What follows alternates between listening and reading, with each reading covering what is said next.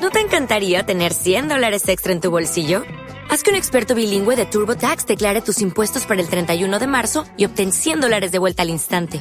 Porque no importa cuáles hayan sido tus logros del año pasado, TurboTax hace que cuenten. Obtén 100 dólares de vuelta y tus impuestos con 100% de precisión. Solo con Intuit TurboTax. Debes declarar para el 31 de marzo. Crédito solo aplicable al costo de la presentación federal con TurboTax Full Service. Oferta sujeta a cambios o cancelación en cualquier momento. Capítulo 6. Aben no era muy diferente del santuario, pensó Storme mientras estaba de pie en la inmaculada cocina de la cabaña en la que había despertado después de una fuerte dosis de tranquilizantes de castas. Seguía sintiendo la sensación casi paranoica de los efectos irritables de la droga dos días más tarde, después de que el sueño finalmente hubiera desaparecido. Por supuesto, como la doctora Armani le había dicho con una sonrisa, si no hubiera estado tan agotada los efectos no hubieran sido tan graves. Sumado a esto había un síntoma del que la médico no le había hablado. Una sensibilidad en su piel, un bajo nivel de dolor y la necesidad de frotar su piel, sin embargo frotar parecía hacerlo peor. Y su espalda le picaba en los lugares que no podía alcanzar.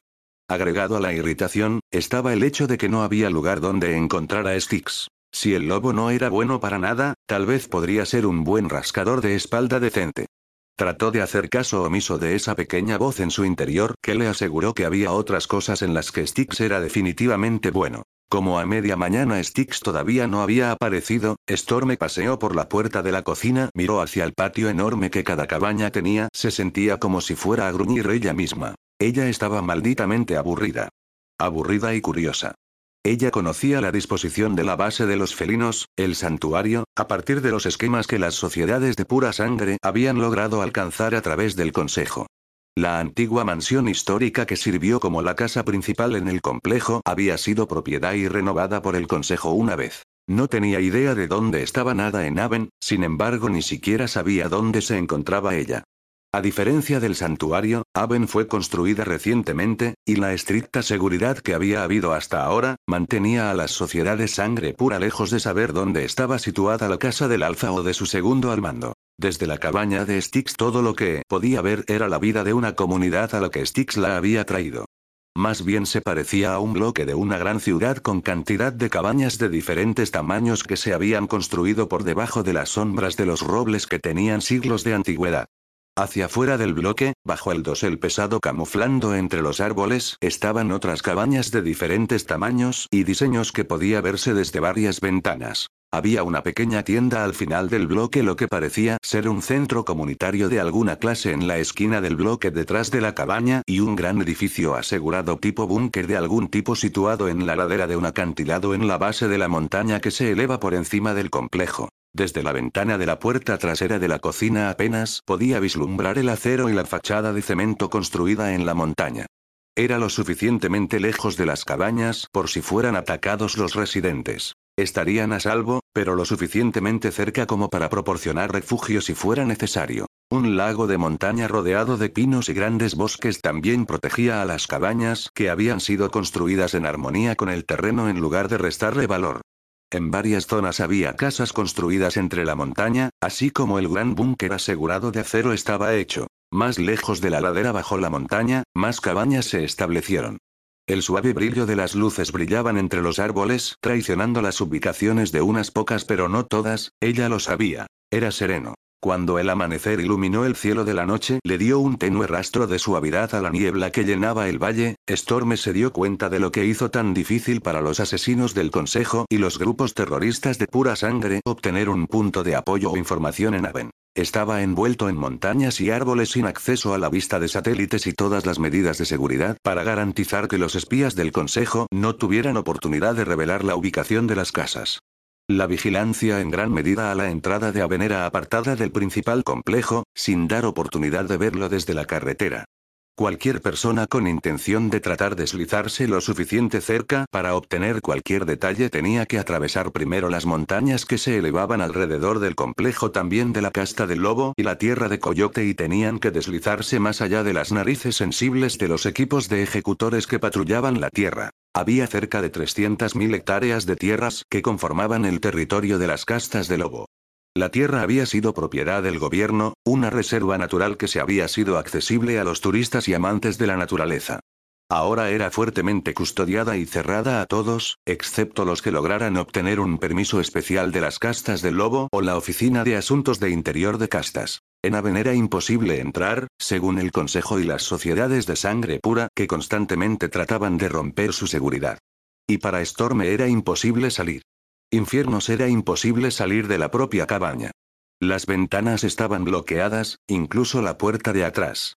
Los ejecutores patrullaban el patio, así como la parte delantera de la casa. Y como había visto por la mañana, pasando a través de la ventana del dormitorio, decenas podrían reunirse en cuestión de segundos por una alarma. Por último, su irritación pareció alcanzar su nivel máximo, la puerta principal se abrió con un torrente de aire fresco de la montaña que sopló en la casa. Pino, el olor a hierba recién cortada y el olor del lago fresco de la montaña y todo parecía envolverse a su alrededor haciendo que sus hombros parecieran más amplios, su pelo de un rojo ardiente cuando el sol se reflejó en él, el azul de sus ojos más profundo que el océano. Ella se frotó los brazos, por el cosquilleo debajo de la piel que parecía intensificarse a medida que él entraba a la habitación. El alfa y su compañera van a llegar esta tarde, anunció Styx cuando entró en la cocina y le mostró una sonrisa coqueta. Ellos han ofrecido traer cualquier prenda de vestir o cosa que puedas necesitar. Yo no necesito su ropa, murmuró ella. Ella prefería no llevar nada en este momento, tal vez su piel dejaría de hormiguear o picar por la necesidad de su toque volviéndola loca. Muy bien, ve desnuda. Él se encogió de hombros mientras le lanzaba una sonrisa maliciosa, entonces se movió al café que él había hecho antes de ducharse.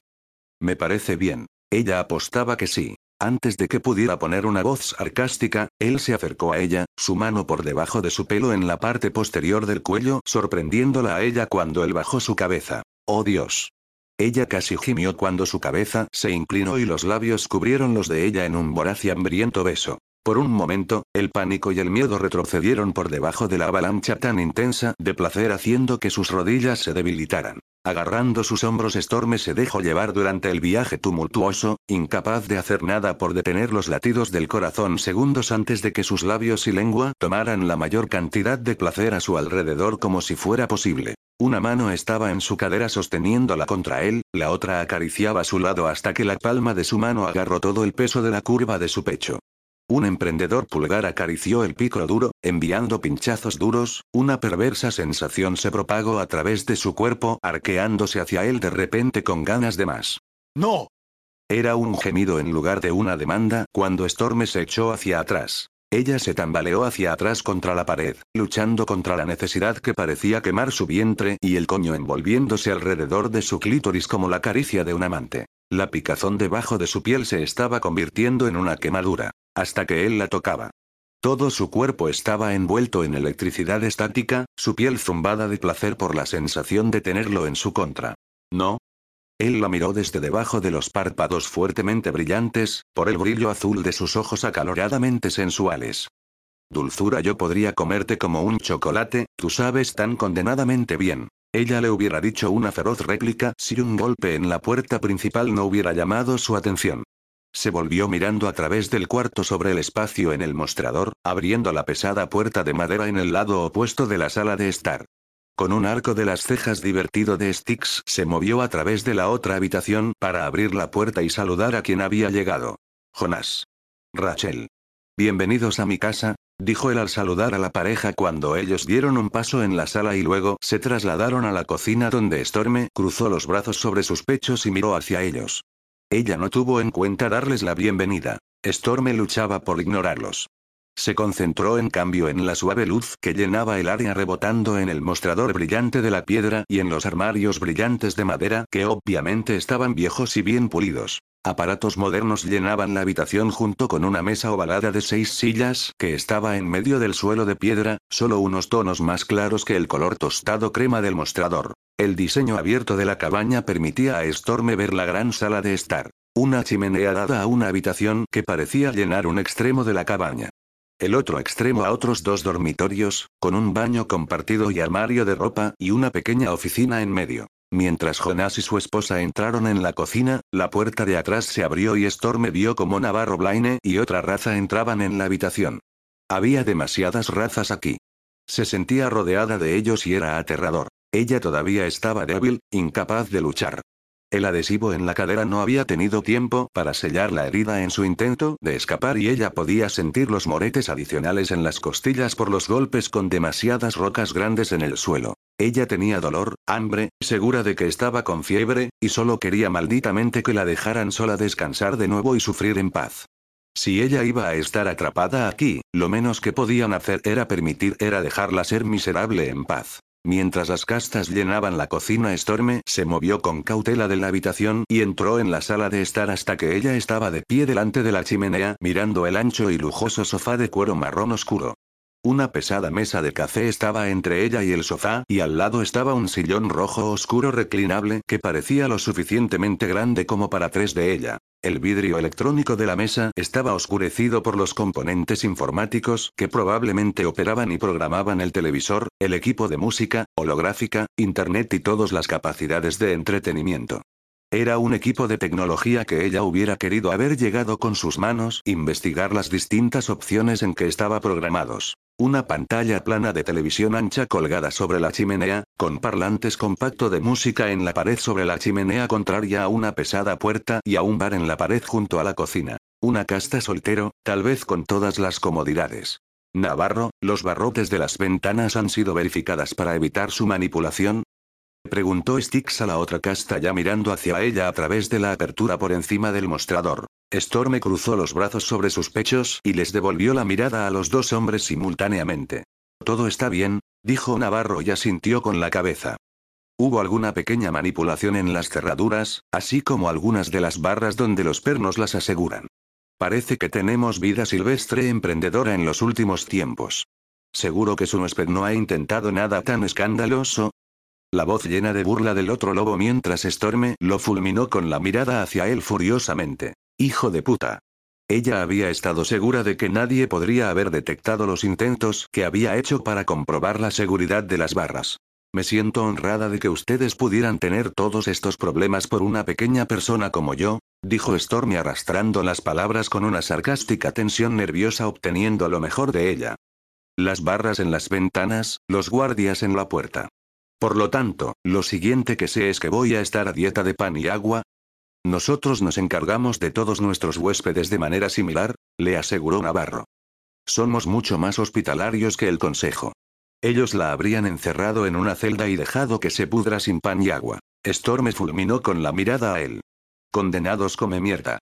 Incluso en los laboratorios en el marco de la regla de los soldados, quienes gozaron golpear el infierno de él, si tuvieron la oportunidad, Navarro había sido un bastardo sarcástico. Basta, Navarro, ordenó en voz baja Styx. Mientras ella está aquí, ella es mía. Mientras huela el miedo y los prejuicios, ella es el enemigo, declaró Navarro la materia con total naturalidad, su expresión, su voz y su total actitud fría no estaban afectados. Es difícil imaginar a JR tener una hija que odie algo que él amaba tanto como amaba a los de las castas que él ayudó a crear. Más de lo que él amaba a sus hijos.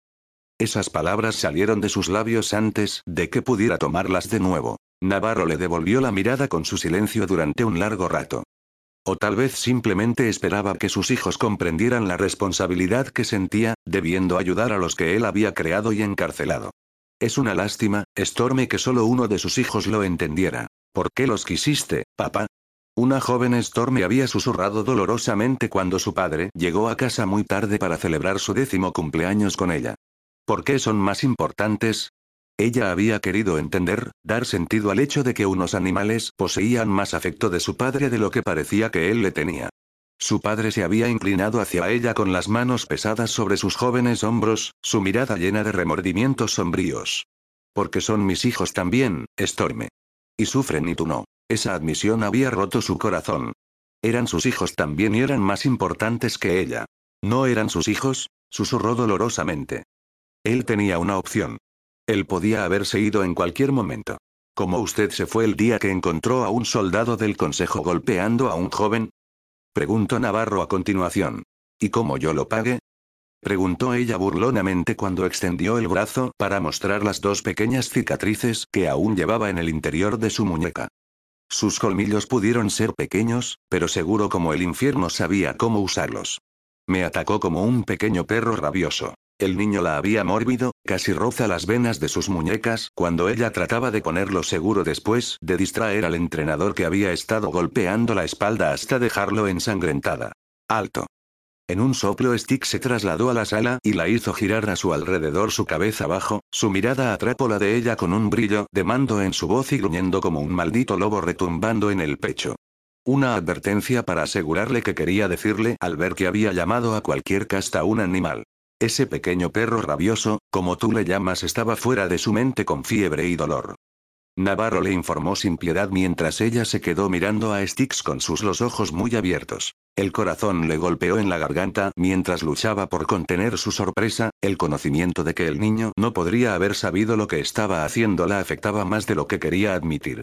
Ella siempre había creído que el niño la había reconocido y había estado consciente que estaba atacando a alguien tratando de ayudarlo. Ella tragó con fuerza negándose a dar ningún signo externo que lo había oído, estando de acuerdo con él o si obedeciera la orden de Styx. No se atrevía a ceder a cualquiera de ellos, no ahora cuando muchos ojos estaban dirigidos a ella. Poco a poco deliberadamente quitó la muñeca del amarre de Styx y dio media vuelta y caminó alrededor de la mesa de café antes de desplomarse en el sofá como si no hubiera un solo individuo en la cabaña que le preocupara. Tirando del mando sobre el brazo del sofá, lo dirigió a la televisión y apretó el botón de encendido, determinada por lo menos a parecer gozar de un raro momento de entretenimiento. Tengo que darle a ella crédito, si ella no oliera a terror y a remordimiento, te juro que no lo lograría en esta casa, gruñó Navarro. El control de volumen era bueno. Lástima que el botón de silencio no trabajó en personas reales o castas. Ella subió el sonido en lugar con la esperanza de que el hedor que parecía ofenderlo desapareciera pronto. ¿Jonas va a estar en Aven mucho más tiempo? Le preguntó Styx. Por el momento, oyó la respuesta del director. Nuestros científicos y Ellie Morey y uno de sus ayudantes van a llegar esta tarde para ayudar al doctora Armani en un pequeño proyecto que parece haber adquirido. La diversión en su voz hizo a Storme preguntarse de qué demonios estaba hablando. Si ella no hubiera sabido mejor, hubiera pensado que se trataba de ella. El énfasis en el asistente que tenía en los labios. Sin duda el asistente era Jeffrey Hamburg, el científico que las castas tenían en cautividad. Hamburg había sido un íntimo amigo de su padre y hermano hasta que su padre estuvo en desacuerdo con él sobre algunos temas que habían roto su amistad. Storme tenía la sensación que ese tema lo que fuera el proyecto era lo que su padre había estado trabajando con su hermano.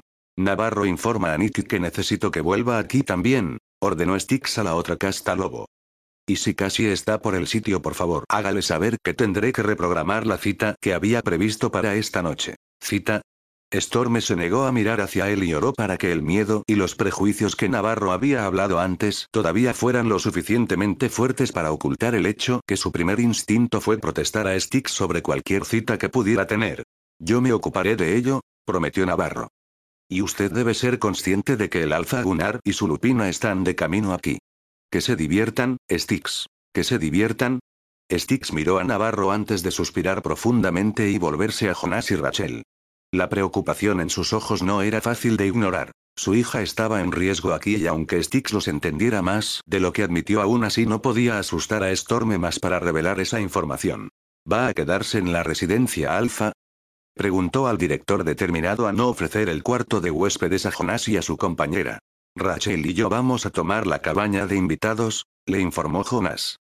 Por el momento al menos. El director lanzó una mirada a la espalda de Storme con expresión dudosa. Ella era malditamente terca, Styx casi podía leer lo que el otro estaba pensando.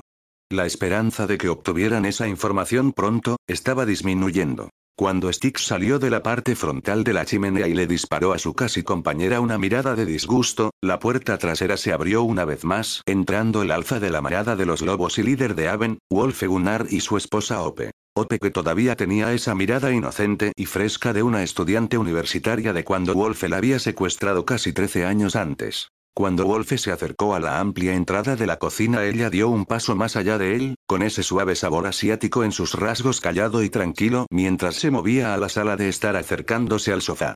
Hola, Storme.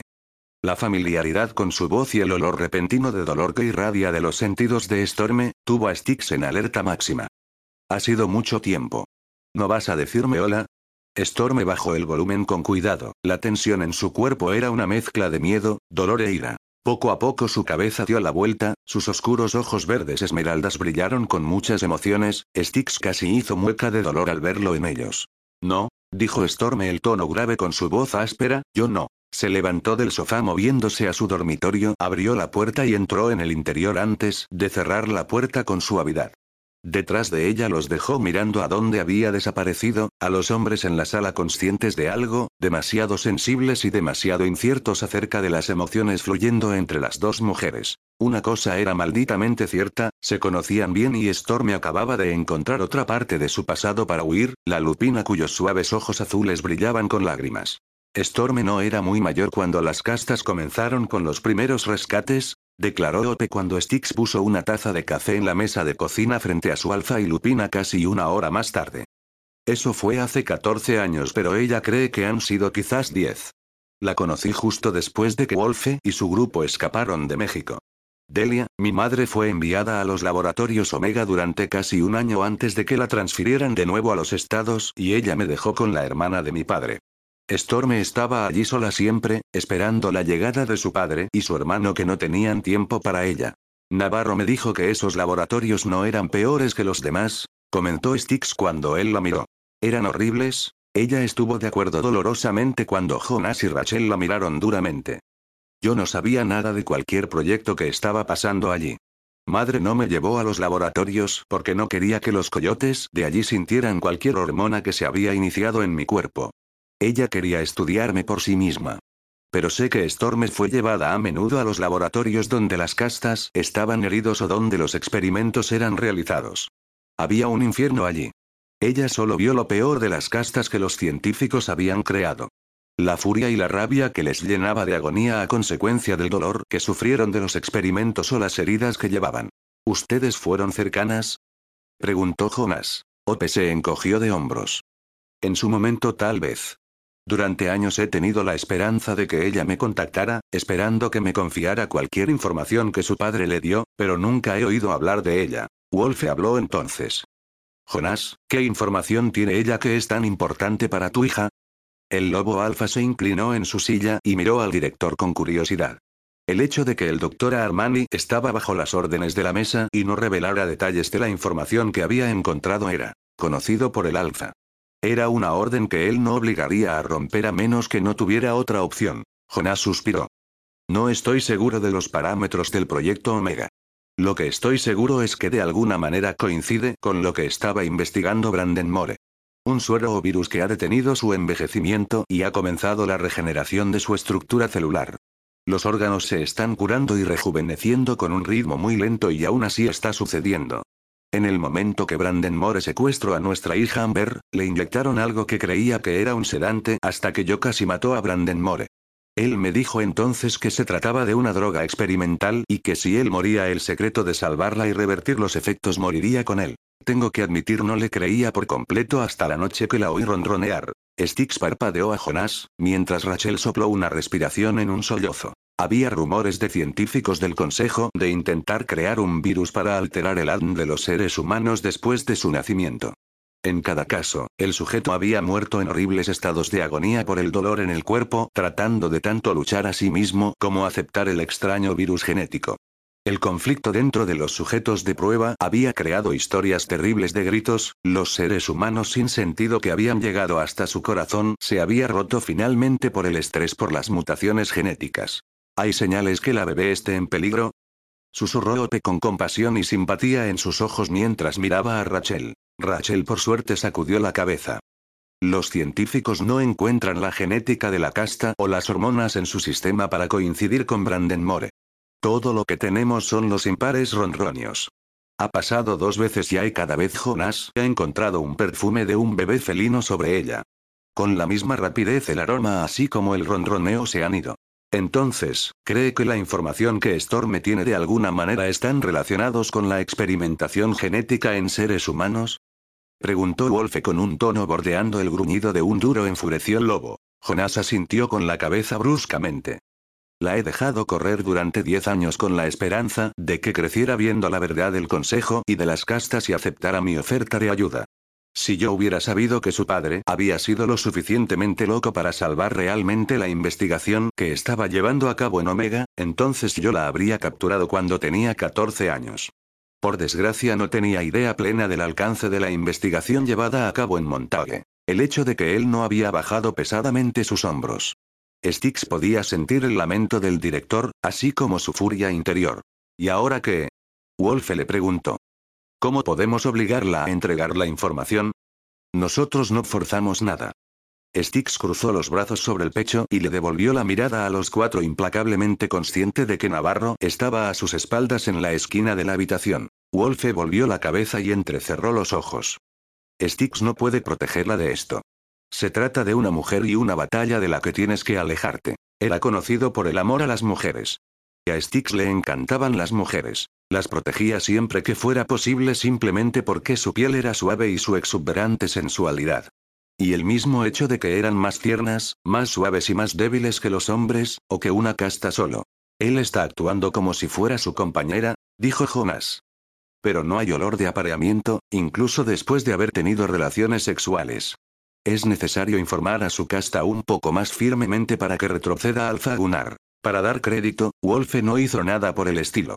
En su lugar le dio una mirada a Jonas y Rachel. La pareja de Jonas rodó sus ojos. Estas órdenes eran la marca autoritaria de Jonas. ¿Styx? Wolfe le preguntó con curiosidad. ¿Qué está pasando? Ella es mi compañera. Hizo la declaración sabiendo los argumentos que Jonas acaba de hacer. Los síntomas de apareamiento no eran fuertes, sin embargo el olor aún era indetectable.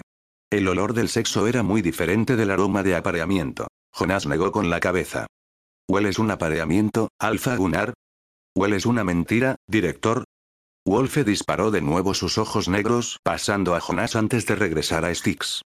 Porque yo no. Ese instinto protector suyo es exagerado, argumentó Jonas. Todos sabemos cómo es con sus amantes, Alfa Gunnar.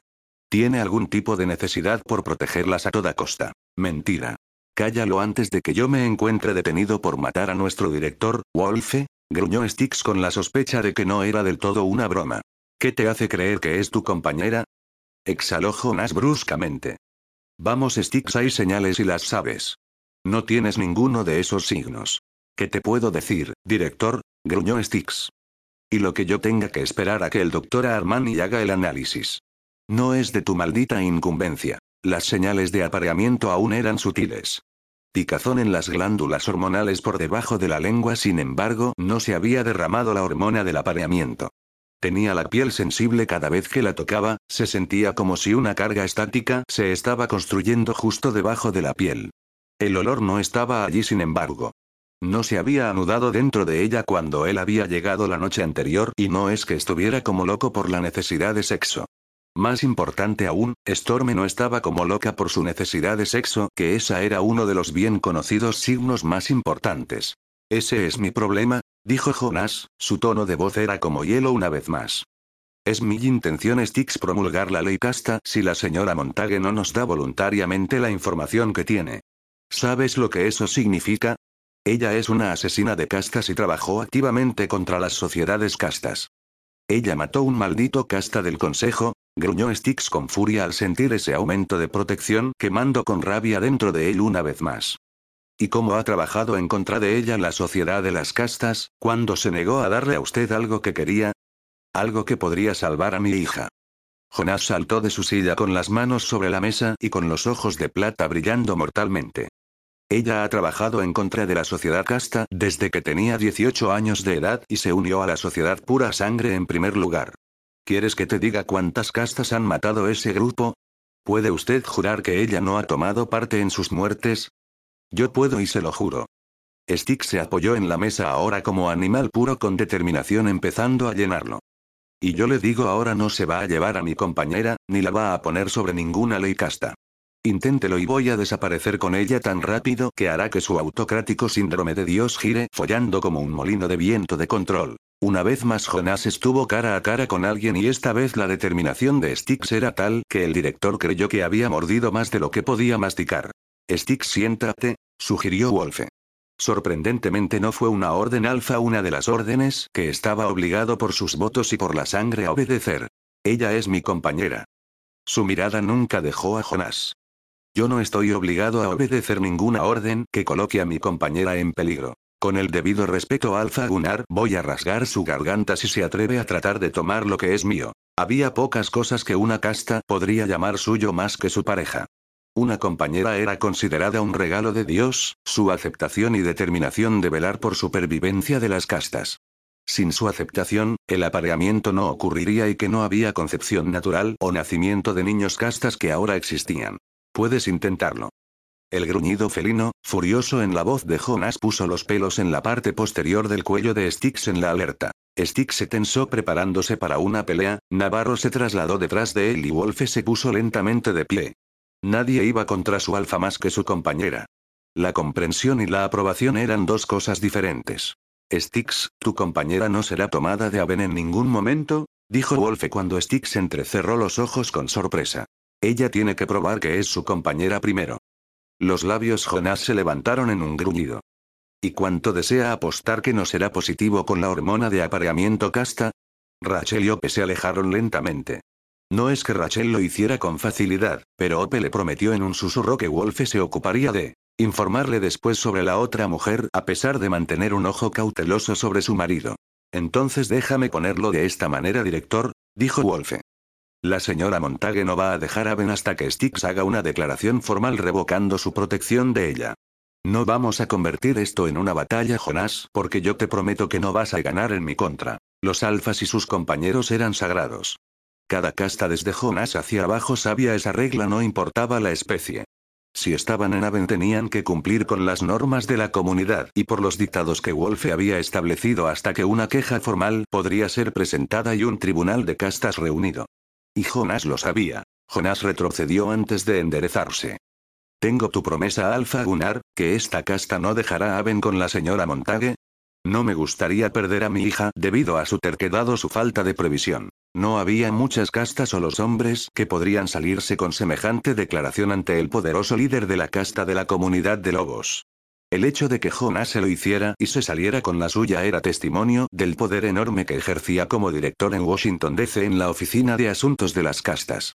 Te juro que no tienen intenciones de irse de la seguridad de Aven a menos que sientan que su seguridad está en peligro aquí. Y esa fue la única promesa que estaba dispuesto a dar en este momento. El hecho de que Jonas no estaba en lo más mínimo contento con él era evidente. Inclinándose hacia adelante con las manos contra la mesa, el director emitió un gruñido de advertencia. No cometas el error de empujarme demasiado lejos en esto, Styx. No se equivoque, mi paciencia se está agotando. Si mi hija termina pagando por la terquedad de la señora Montague o su odio, entonces no le quepa la menor duda de mierda que voy a exigir su castigo. A la máxima medida de la ley de las castas. Y que Dios le ayude, pero no había ninguna casta en Aven que pudiera culpar a Jonás, ni siquiera Styx. Todos ellos se tensaron aún más con el sonido al abrirse la puerta del dormitorio luego. Vaya, llego a ver una pelea de verdadera de gatos. Storm me cuestionó burlándose cuando ella entró en la cocina y miró con disgusto a Styx y Jonas. Y tú, Casta, me preguntas por qué no me siento segura alrededor de cualquiera de ustedes. Todo lo que quieren hacer es luchar. Si no es con seres humanos, entonces uno con el otro. ¿Existe una jerarquía de quién va a morir primero o lo echáis a la suerte? Por un breve segundo, a pesar del sarcasmo en su voz, Styx juró que podía detectar el dolor y el arrepentimiento en su voz, pero también un aroma de un pequeño indicio en el aire. O dio un paso adelante en ese momento. Señora Montague, usted está en presencia de un alfa de la comunidad de las castas. Exijo que se le demuestre el debido respeto que se le mostraría a cualquier senador o diputado de este país. El tono frío y la reprimenda en su voz no eran habituales con la joven que estaba hablando ahora. Storm la había ofendido y se había roto una ley no escrita de etiqueta por lo que la lupina estaba preocupada.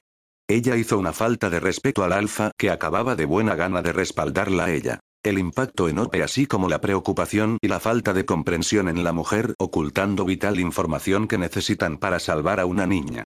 Para la mayoría de castas en realidad para todas las castas excepto aquellas que aún bajo estaban en control del Consejo de Genética, había pocas cosas más importantes que un niño. ¿Quieres que le escupa? Storm me abrió mucho los ojos y le devolvió a Ope la burla con incredulidad. Si usted insiste, señora Gunnar, pero sinceramente teniendo en cuenta el hecho de que me no han arrancado la garganta todavía y no he sido desollada viva, pensé por lo menos darle el beneficio de la duda. Inaceptable, espetó Ope. ¿Por qué no dejas que todos nosotros sepamos cuánto has crecido, Storme?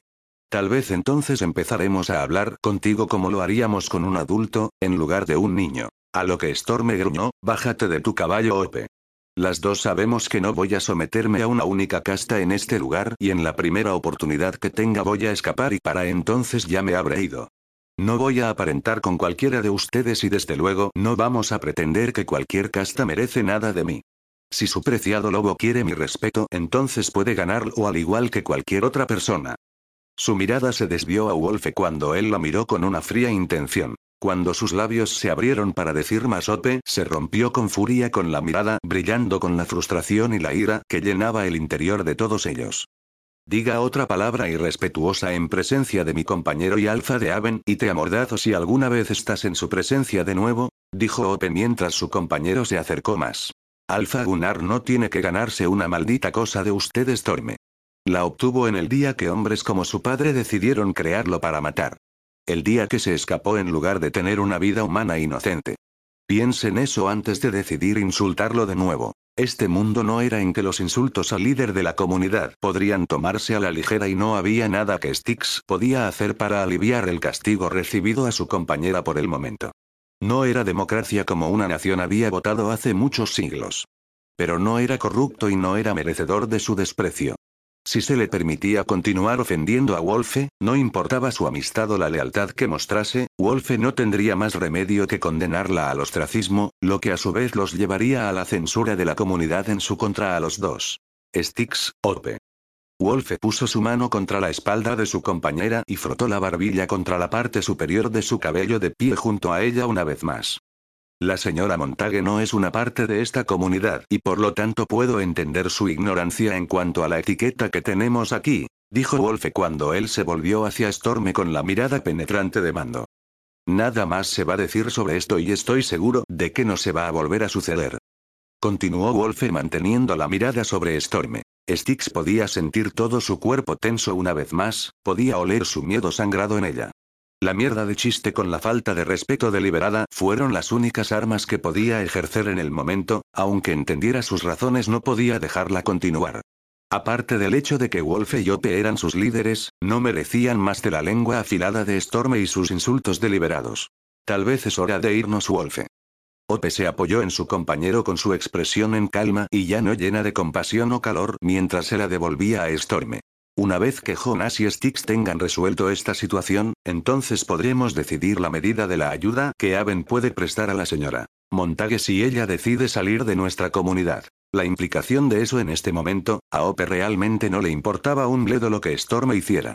Creo que nosotros vamos a unirnos a ustedes, Alfa Gunnar, Lupina, dijo Rachel con cuidado ya trasladarse cerca de Jonas.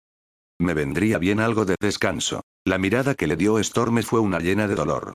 Nadie sabía con certeza la información que Storm cargaba, pero Rachel estaba desesperada por encontrar una manera de ayudar a su hija antes de que surgieran problemas. Jonas no dijo nada.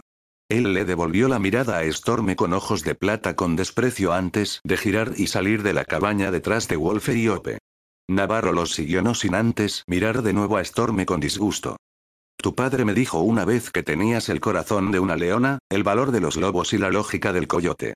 Dígame, Storme, ¿cómo lograste para engañarlo al creer que en realidad que podía confiar en ti para darte esa información?